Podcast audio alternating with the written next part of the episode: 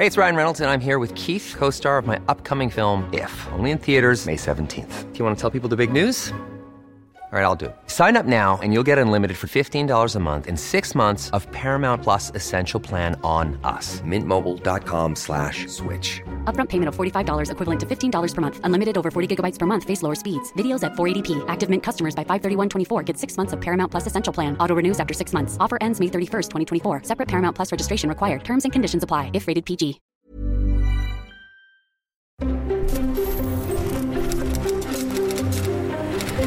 Letras Libres presenta Ciberdiálogos con León Krause. Queridos amigos, ¿cómo están? Bienvenidos una vez más a Ciberdiálogos. Gracias por escuchar, gracias por descargar nuestro podcast o por estar siguiendo estas conversaciones en nuestro canal de YouTube en video. Gracias de verdad.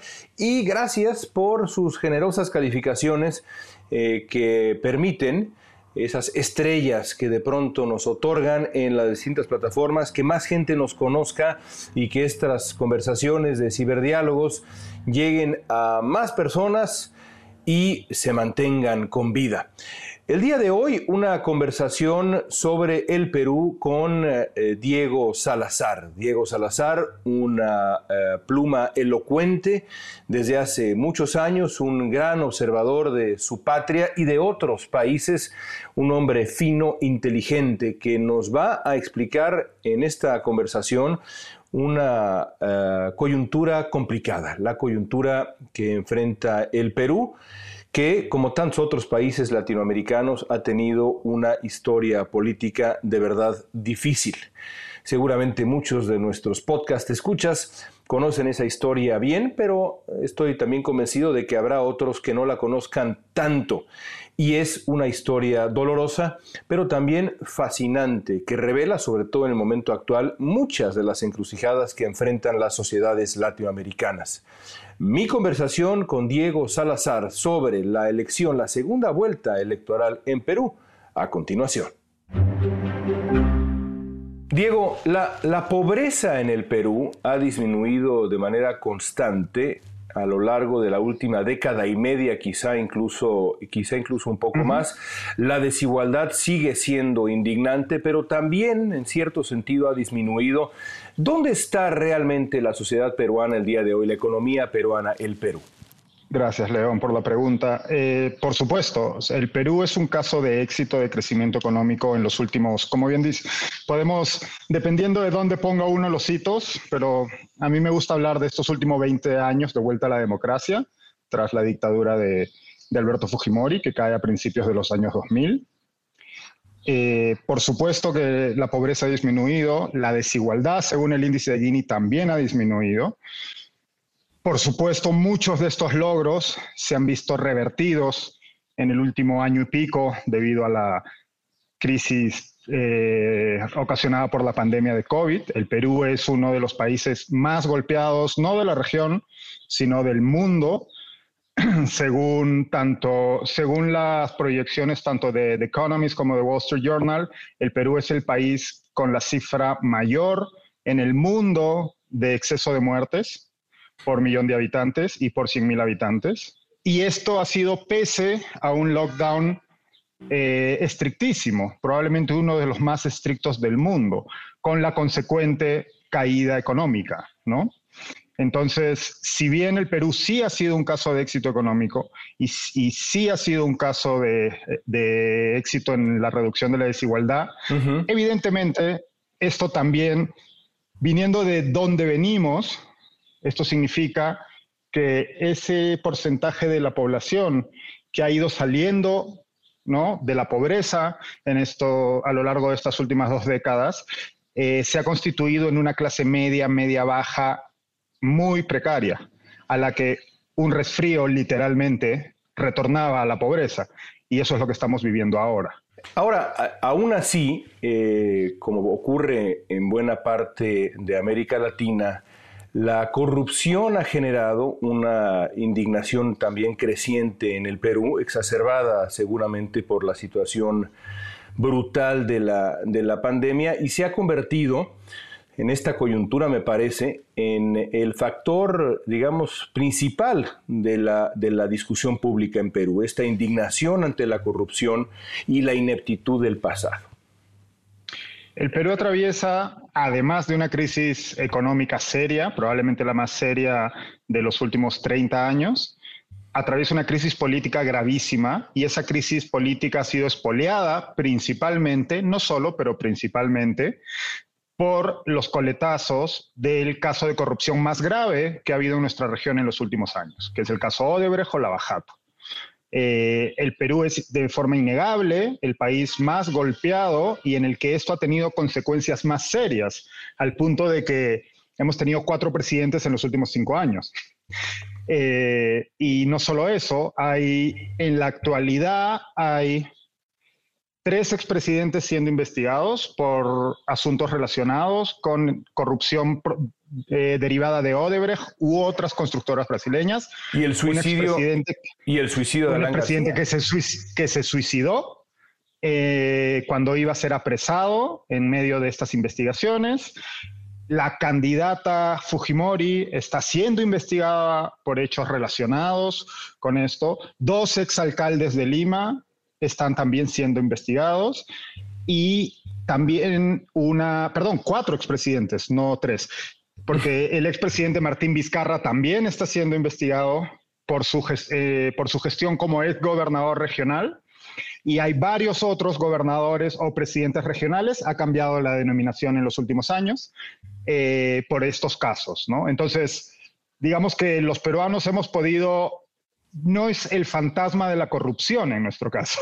Hemos podido vivir de forma palpable, real, eh, en la cara, ¿no? In your face, los efectos de la corrupción de una manera que otro, en otros países no, no, no, no, no se va. Y a esto, evidentemente, pues súmale la pandemia, la pésima gestión de la pandemia de ya no uno, sino dos gobiernos por estos traslapes que ha habido.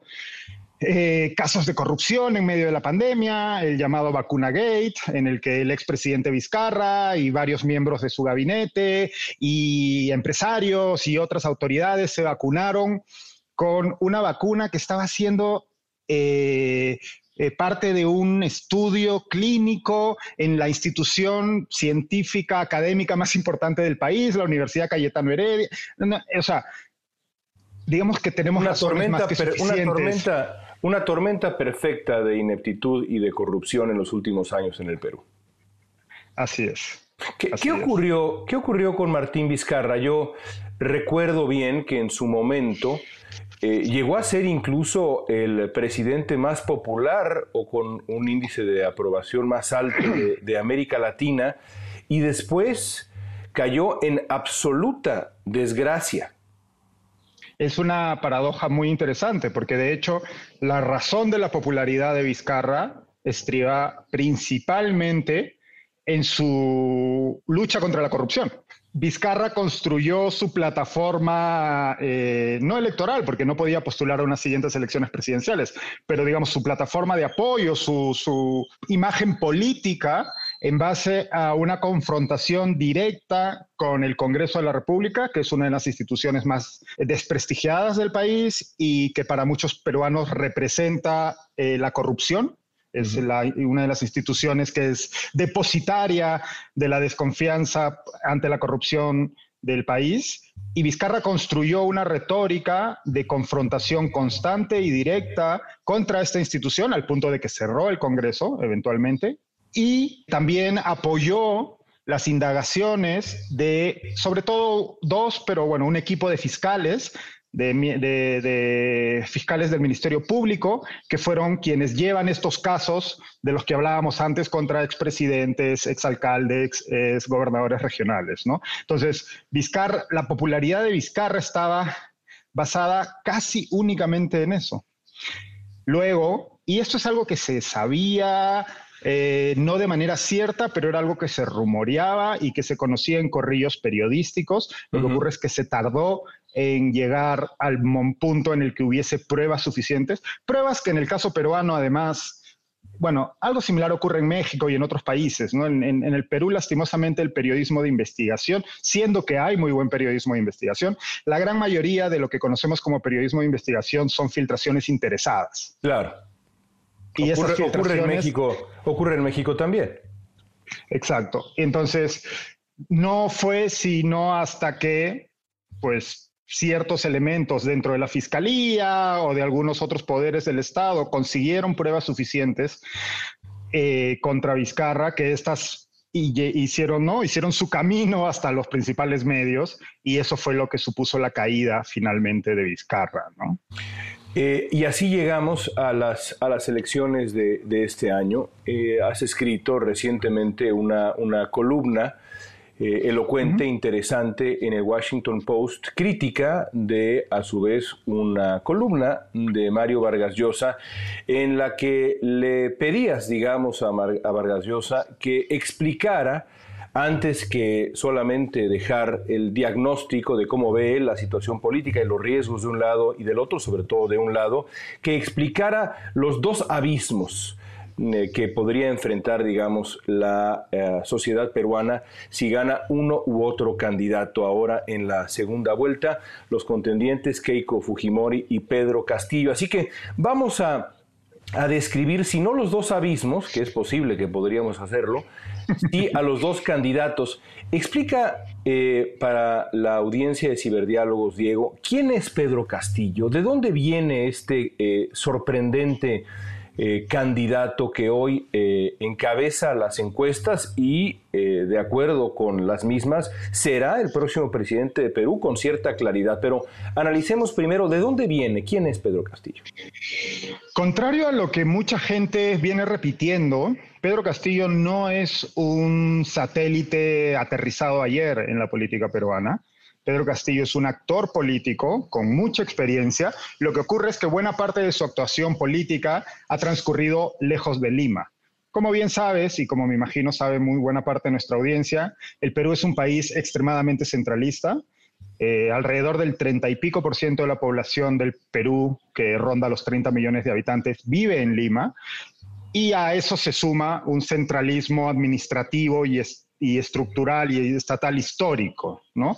Eh, los medios están basados en Lima, eh, todos los poderes del Estado principales están concentrados en Lima. Hay cierto desdén de la clase dominante, de las élites, hacia lo que ocurre fuera de las fronteras imaginarias de Lima.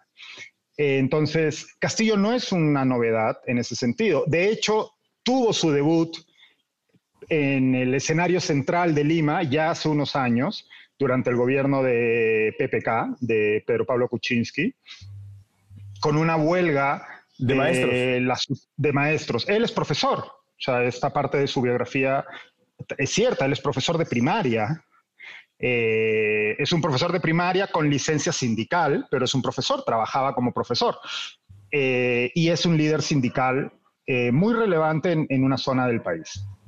Este hombre viene hace muchos años digamos, flexing his muscles en, la política, en la política del interior del país, de, fuera de Lima, al punto de que estuvo a punto de, bueno, no a punto, paralizó una reforma educativa en el, en el, en el Congreso de la República en Perú. Paradójicamente, cuando Castillo logra paralizar esa reforma educativa, eh, muy discutida por distintos lados, yo creo que beneficiosa en su conjunto, lo hace con el apoyo del Fujimorismo en el Congreso, que en ese momento era la fuerza dominante con una amplísima mayoría en el Congreso y que estaba en una guerra sin cuartel con el presidente Pedro Pablo Kuczynski, al punto de que intentaron vacarlo.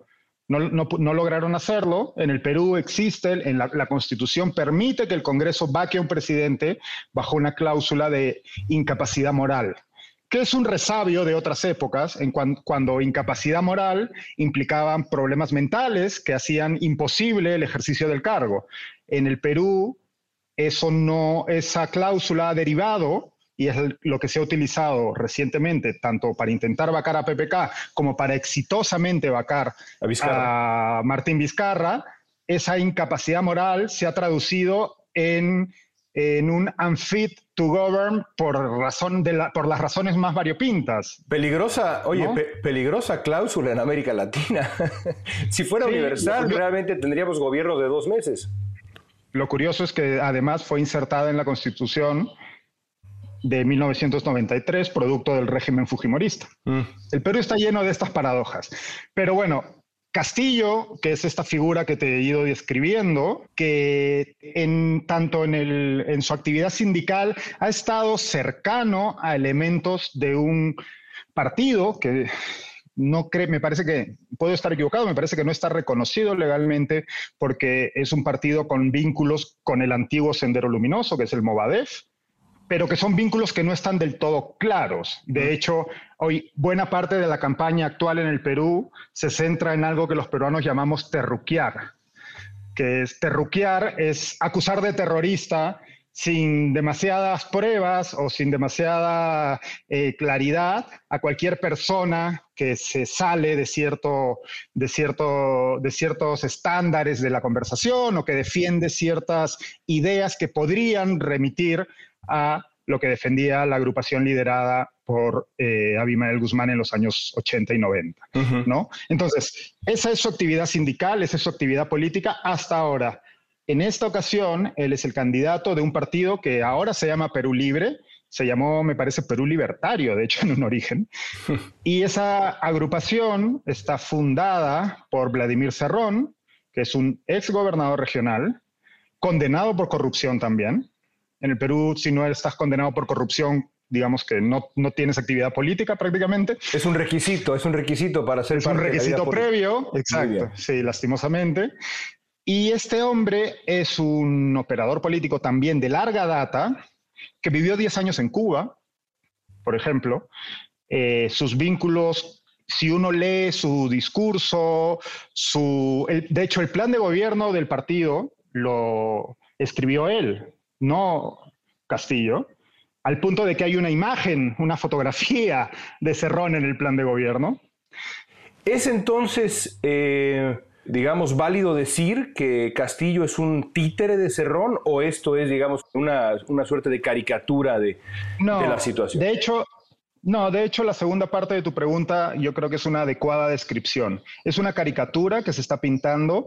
Eh, si has estado leyendo, siguiendo un poquito la campaña, pues estamos en medio de una campaña desquiciada y de hecho mi, mi, columna iba en parte también por ese lado, ¿no? Pedir un debate más serio, un debate más alturado, un debate más honesto y una parte de ese debate que no está ocurriendo lastimosamente, es pintar bien cuál es la relación entre Pedro Castillo y su partido y entre Vladimir Cerrón, el líder del partido, y Pedro Castillo. Yo creo que es una relación de conveniencia en la que los dos salen ganando. Cerrón no tendría posibilidades de, por su pasado, de ser un candidato viable en el escenario nacional sí en el escenario local, de hecho ha sido gobernador regional, pero Castillo no es, un, no es tonto, o sea, Castillo no es, una, no es una fachada, no es un títere, no es un, ni mucho menos un, un, un, puppet que se deja manipular. Ni siquiera un vehículo, ni siquiera un vehículo para una agenda. Creo que hay coincidencias en la agenda de ambos. Entiendo que no, por lo que he podido leer, por ejemplo, te voy a poner un caso concreto, ¿no? Castillo, como buena parte de los, de los peruanos, es profundamente conservador en cuestiones morales. En lo social, claro. En lo social, ¿no? Es un hombre profundamente religioso y él es muy conservador al punto de que él está en contra del aborto. El plan de gobierno de su partido está a favor del aborto. Mm. Porque Cerrón no es un conservador en esos aspectos, ¿no? Entonces, esa, digamos, es una discrepancia que existe. ¿Cómo salva Castillo esa discrepancia de cara a la audiencia, de cara a su posible electorado? Él dice que es un asunto que dejará que se decida. Ahora, que se decida en el Congreso, en una constitución, etcétera, ¿no?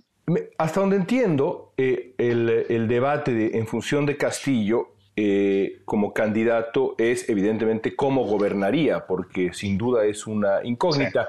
Cualquier candidato en realidad es una incógnita, pero hay algunas incógnitas mayores que otras. Eh, será, digamos, algo cercano a lo que, eh, según entiendo, es leído como una suerte de pragmatismo de Ollanta Humala, o será algo similar al modelo bolivariano, a la cercanía que tiene Castillo con Evo Morales. Eh, ¿Cómo gobernaría Castillo? ¿Hay alguna manera de tener una idea más clara de cómo gobernaría? Mira, eh, yo creo que ahí de hecho hay que hacer un dial-up en el sentido de que evidentemente en cualquier país cómo gobernará un candidato es muy difícil de prever, ¿no? Pero en el Perú lo es aún más, porque estamos acostumbrados durante estos últimos 20... Una de las herencias de la dictadura fujimorista fue la destrucción del sistema de partidos políticos. Mm, los peruanos no tenemos cómo saber de antemano a qué responde un partido en el Perú. De hecho, muchos de estos partidos son meros cascarones, meros eh, vehículos para las ambiciones políticas de un del caudillo de turno, ¿cierto?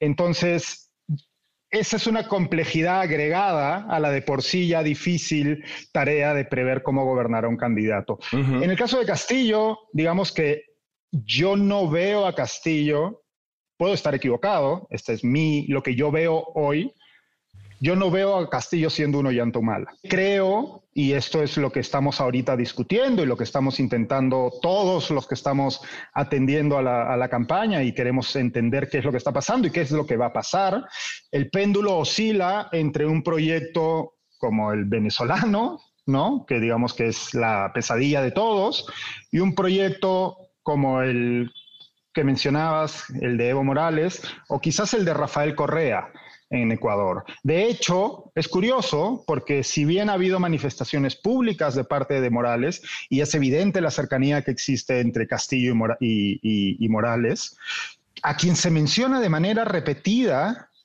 en el plan de gobierno, como te decía antes, obra de Vladimir Cerrón, es a Correa.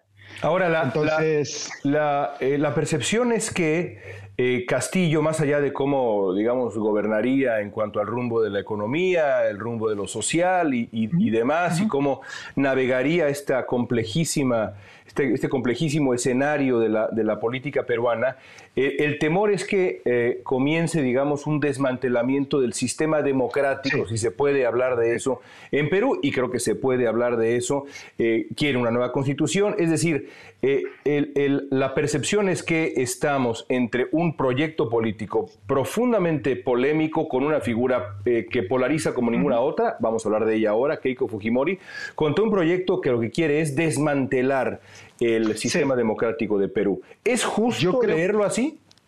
Sí, yo creo que ese es el temor más serio en el sentido de grave y en el sentido de leerlo como una posibilidad real. ¿Me explico?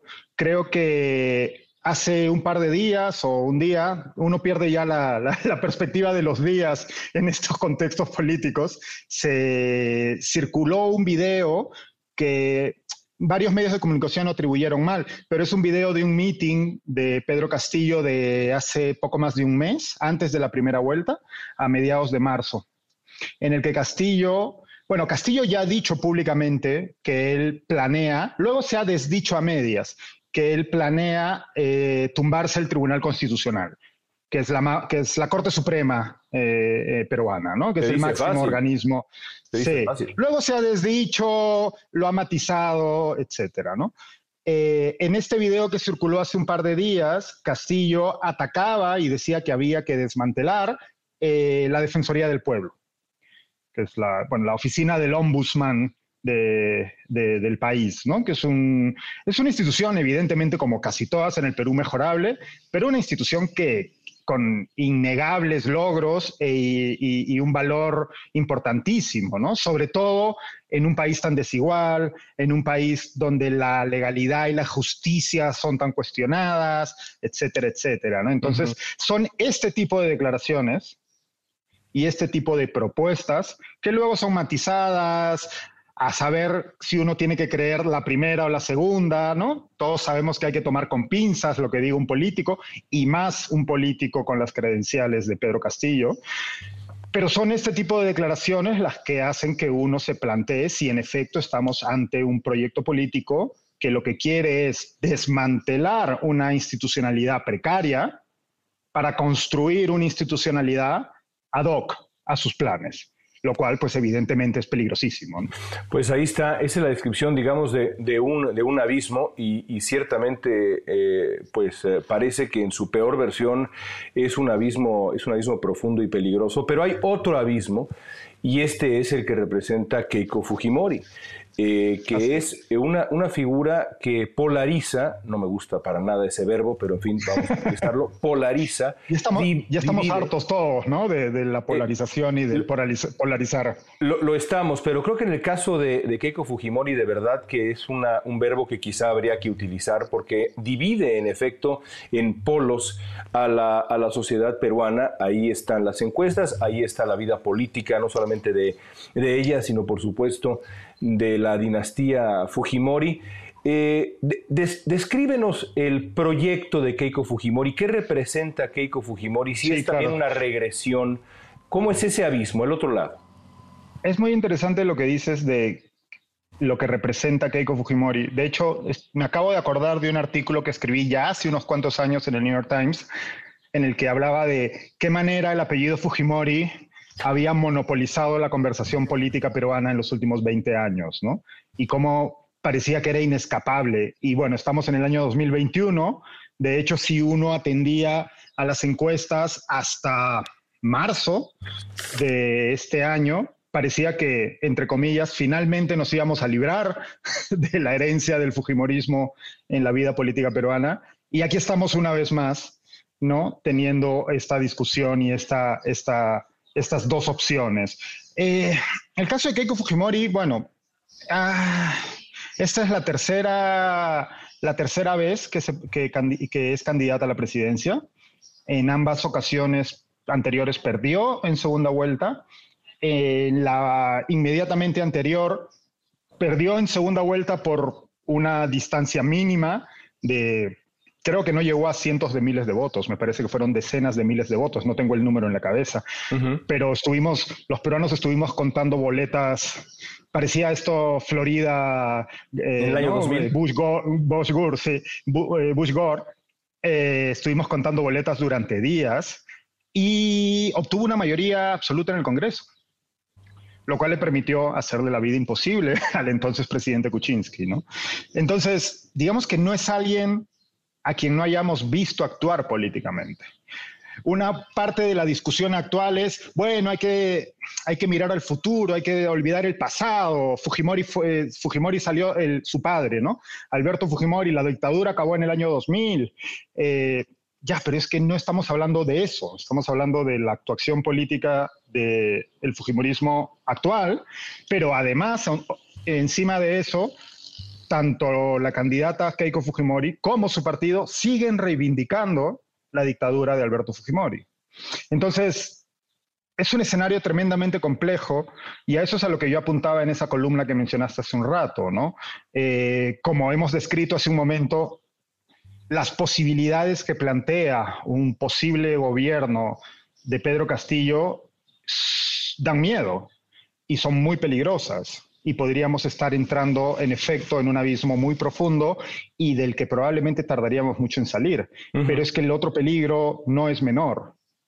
Podemos compararlos y podemos tabularlos y podemos decir, ok, este abismo podría ser un poco menos profundo, pero me parece deshonesto intelectualmente y creo que no contribuye a nada restarle complejidad a esa decisión, como hemos visto hacer a muchas personas, ¿no? Ahora, eh, eh, quizá la discusión, eh, y, es la discusión central de, tantas democracias actualmente, y por supuesto en América Latina me parece que de manera creciente, es si son equivalentes ambos riesgos. Y por supuesto, no hay manera de saberlo en el fondo, está muy de moda en México este asunto de no podía saberse. Bueno, eh, eh, en realidad no, no hay manera de, saberlo hasta que la persona o el proyecto llega al gobierno, pero la responsabilidad del, votante en efecto es pues sopesar los riesgos, ponerlos en una balanza y, tratar de encontrar una respuesta. Me parece que el argumento de Vargas Llosa es, eh, estamos, digamos, ante eh, eh, dos, dos, consecuencias distintas, dos secuelas distintas de lo que podría ocurrir. Por un lado, el desmantelamiento del, de la democracia peruana eh, con Castillo y por otro, los riesgos de esta reivindicación del Fujimorismo, de esta figura que es Keiko Fujimori, que aún así se le podría quizá de alguna manera contener, es decir, un proyecto político muy polémico contra un proyecto que implica el desmantelamiento de las instituciones. Eh, es que has mencionado una palabra clave. Se le podría contener. Mm, y, esa es mi preocupación. ¿Crees que no? No veo. No, no es que no, no creo que no. Yo creo que sí podría. Ocurre que no veo a quienes tienen la influencia para hacerlo intentando hacerlo. Pero ¿cuál es la peor consecuencia? Es decir, muy difícil jugar este juego, pero así está la cosa en Perú. ¿Cuál es la peor, ya nos describías la peor consecuencia, el peor escenario para él? El abismo Castillo. ¿Cuál es el peor escenario del abismo Keiko Fujimori?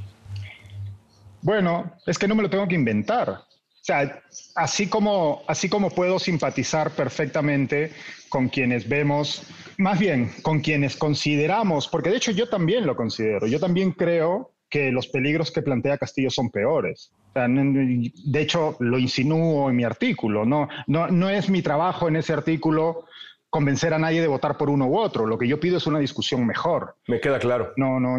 Entonces, pero yo no, pero también puedo simpatizar perfectamente con aquellas personas que, como yo también, vivimos la dictadura fujimorista, hemos sido partícipes de la degradación de nuestra vida política en manos del fujimorismo actual y no tengo y no confío en lo que me están planteando. Pero es que además mm, ellos mismos no contribuyen a generar esa confianza. Y para mí eso es lo grave y lo preocupante, porque en efecto, como decías hace un momento, ¿no? Se podría contener y podríamos tener una oportunidad histórica, si se quiere, para usar del término, ¿no? De decir, ok, tenemos este peligro que plantea Pedro Castillo y Vladimir Cerrón. Ante ese peligro, aquellas personas que creemos que esto es un riesgo mayor, que pensamos que un proyecto que esté en sintonía con esta izquierda bolivariana, que pues vemos las consecuencias en Venezuela, etcétera. Ante esto, podemos ser consecuentes y responsables y decir, ok, el Fujimorismo tiene una oportunidad, vamos a hacer que firmen compromisos serios, que planteen propuestas verdaderas, que le ofrezcan a las personas que están dudando de por quién votar, que no son pocas. De hecho, actualmente Keiko Fujimori no está compitiendo con Castillo en las encuestas, está compitiendo con aquellos que no saben por quién votar o que piensan votar en blanco. Claro. Entonces, a aquellas personas ofrecerles una narrativa, un relato, una propuesta seria de, ok, el país está en una situación desastrosa, esto tiene causas. Vamos a trabajar en esas causas, vamos a ofrecerles una posibilidad real. Pero ¿sabes qué están haciendo? ¿Cuál es la campaña? La campaña es llamar a los otros comunistas, llamarlos terroristas. La campaña es traer a tu equipo técnico. ¿Sabes quién es el posible ministro de Economía de Keiko Fujimori? Un ex ministro de Economía de Alberto Fujimori, condenado, que tuvo que ser extraditado de Argentina porque huyó. Claro, están, están, justificando, están justificando básicamente la narrativa de indignación frente al pasado y la corrupción. Es que es, que es de una falta por un lado de empatía, pero por el otro lado de inteligencia brutal. ¿Sabes quién es el posible ministro de Salud? Un tipo que hasta hace unos meses estaba promoviendo el uso de hidroxicloroquina y ivermectina en un canal que es una suerte de Fox News peruano y que hace dos días o tres días salió diciendo que en el gobierno de Keiko la vacuna peruana, que ya te imaginarás la, la, capacidad que tiene el Perú de producir una vacuna en las condiciones actuales, va a estar disponible para todos. Es que seamos serios, ese es el problema. Hablando de, hablando de seriedad, te pregunto, porque también es, eh, eh, esto es una pregunta que aplica para otros países en México se pregunta mucho dónde está la oposición. Podríamos preguntarnos también dónde está el centro político, aunque México me parece que en ese sentido, en cuanto a la lectura del espectro, es un poco distinto. Pero bueno, ¿dónde quedó el centro político de Perú? ¿Dónde, ¿Dónde está? Nos has descrito, digamos, de una u otra manera, quizá no ideológicos, pero en cierto sentido sí. ¿Dónde está, eh, ¿dónde está el centro perdido de Perú? No ha habido. Miss in action. Y eso es lo que yo reclamo. Y eso es a lo que voy. O sea, figuras como Mario Vargas Llosa, como Pedro Cateriano, como otras personas que han tenido responsabilidades en gobiernos anteriores, que se consideran a sí mismos liberales o personas de centro derecha, que tienen una responsabilidad, lo único que están haciendo ahora mismo es atizar el fantasma del comunismo, en lugar de, porque además sabemos, y tú sabes bien cómo funcionan nuestros países, sabemos que estas personas tienen la capacidad de sentarse en una mesa, en esta, bueno, hoy en día, de sentarse en un Zoom y de conversar con personas con llegada a campañas políticas y de sentarse con personas con poder de decisión. Claro. Y explicarles los riesgos y explicarles la situación y lograr que firmen compromisos serios y lograr que redireccionen los esfuerzos porque estamos ante una amenaza seria, pero no le estamos ofreciendo nada, nada a las personas, o sea, mira, te voy a poner un ejemplo que es una cosa que discuto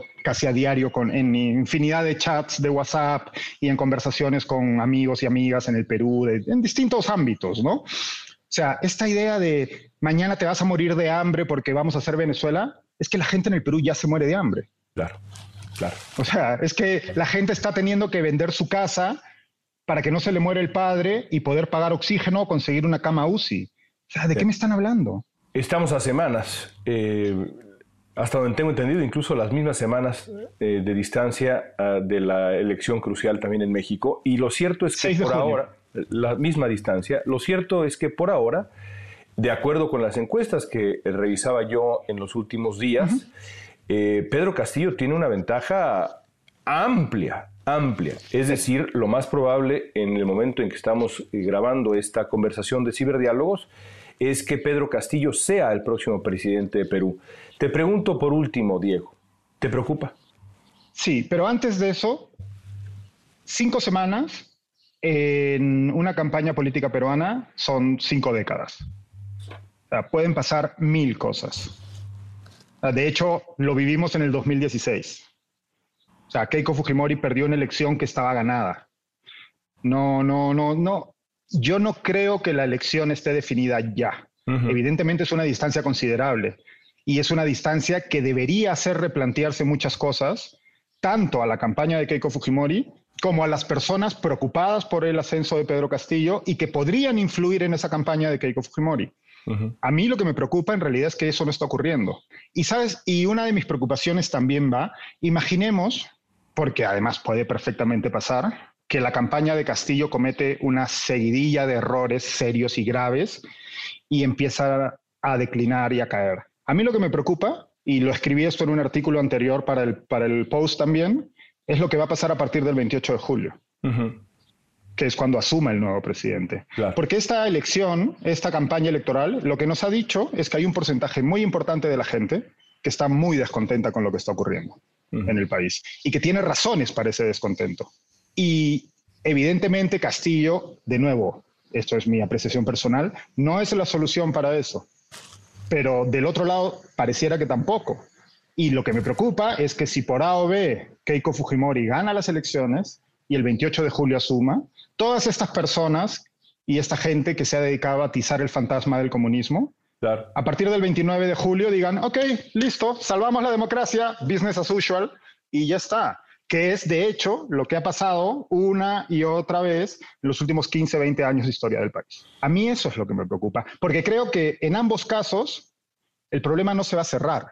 Claro. ¿Me preocupa que Castillo gane unas elecciones? Sí, porque creo que su proyecto tiene, tiene visos de ser tremendamente peligroso para la democracia peruana. Por supuesto que me preocupa, pero me preocupa mucho que el otro proyecto no es un proyecto. Y hay mucha gente que está muy descontenta y que tiene razones para ello. Entonces, lo único que vamos a hacer es patear la pelota hacia adelante, que es lo que venimos haciendo más de una década. Pues vaya diagnóstico el que nos has ofrecido. Te agradezco tanto esta, esta charla para Ciberdiálogo. Estaremos muy atentos al resto de la campaña, estas cinco semanas que son cinco décadas. Ya para cuando este podcast aparezca, aparezca serán más bien cuatro semanas, un mes. Seguiremos muy atentos y por supuesto regresaremos contigo para conversar no, no solamente sobre el día después, sino sobre pues, los años posteriores a lo que venga en, en el Perú. Gracias, Diego. No, muchísimas gracias, León. Un placer. Y aquí estamos. Vamos a seguir pendientes.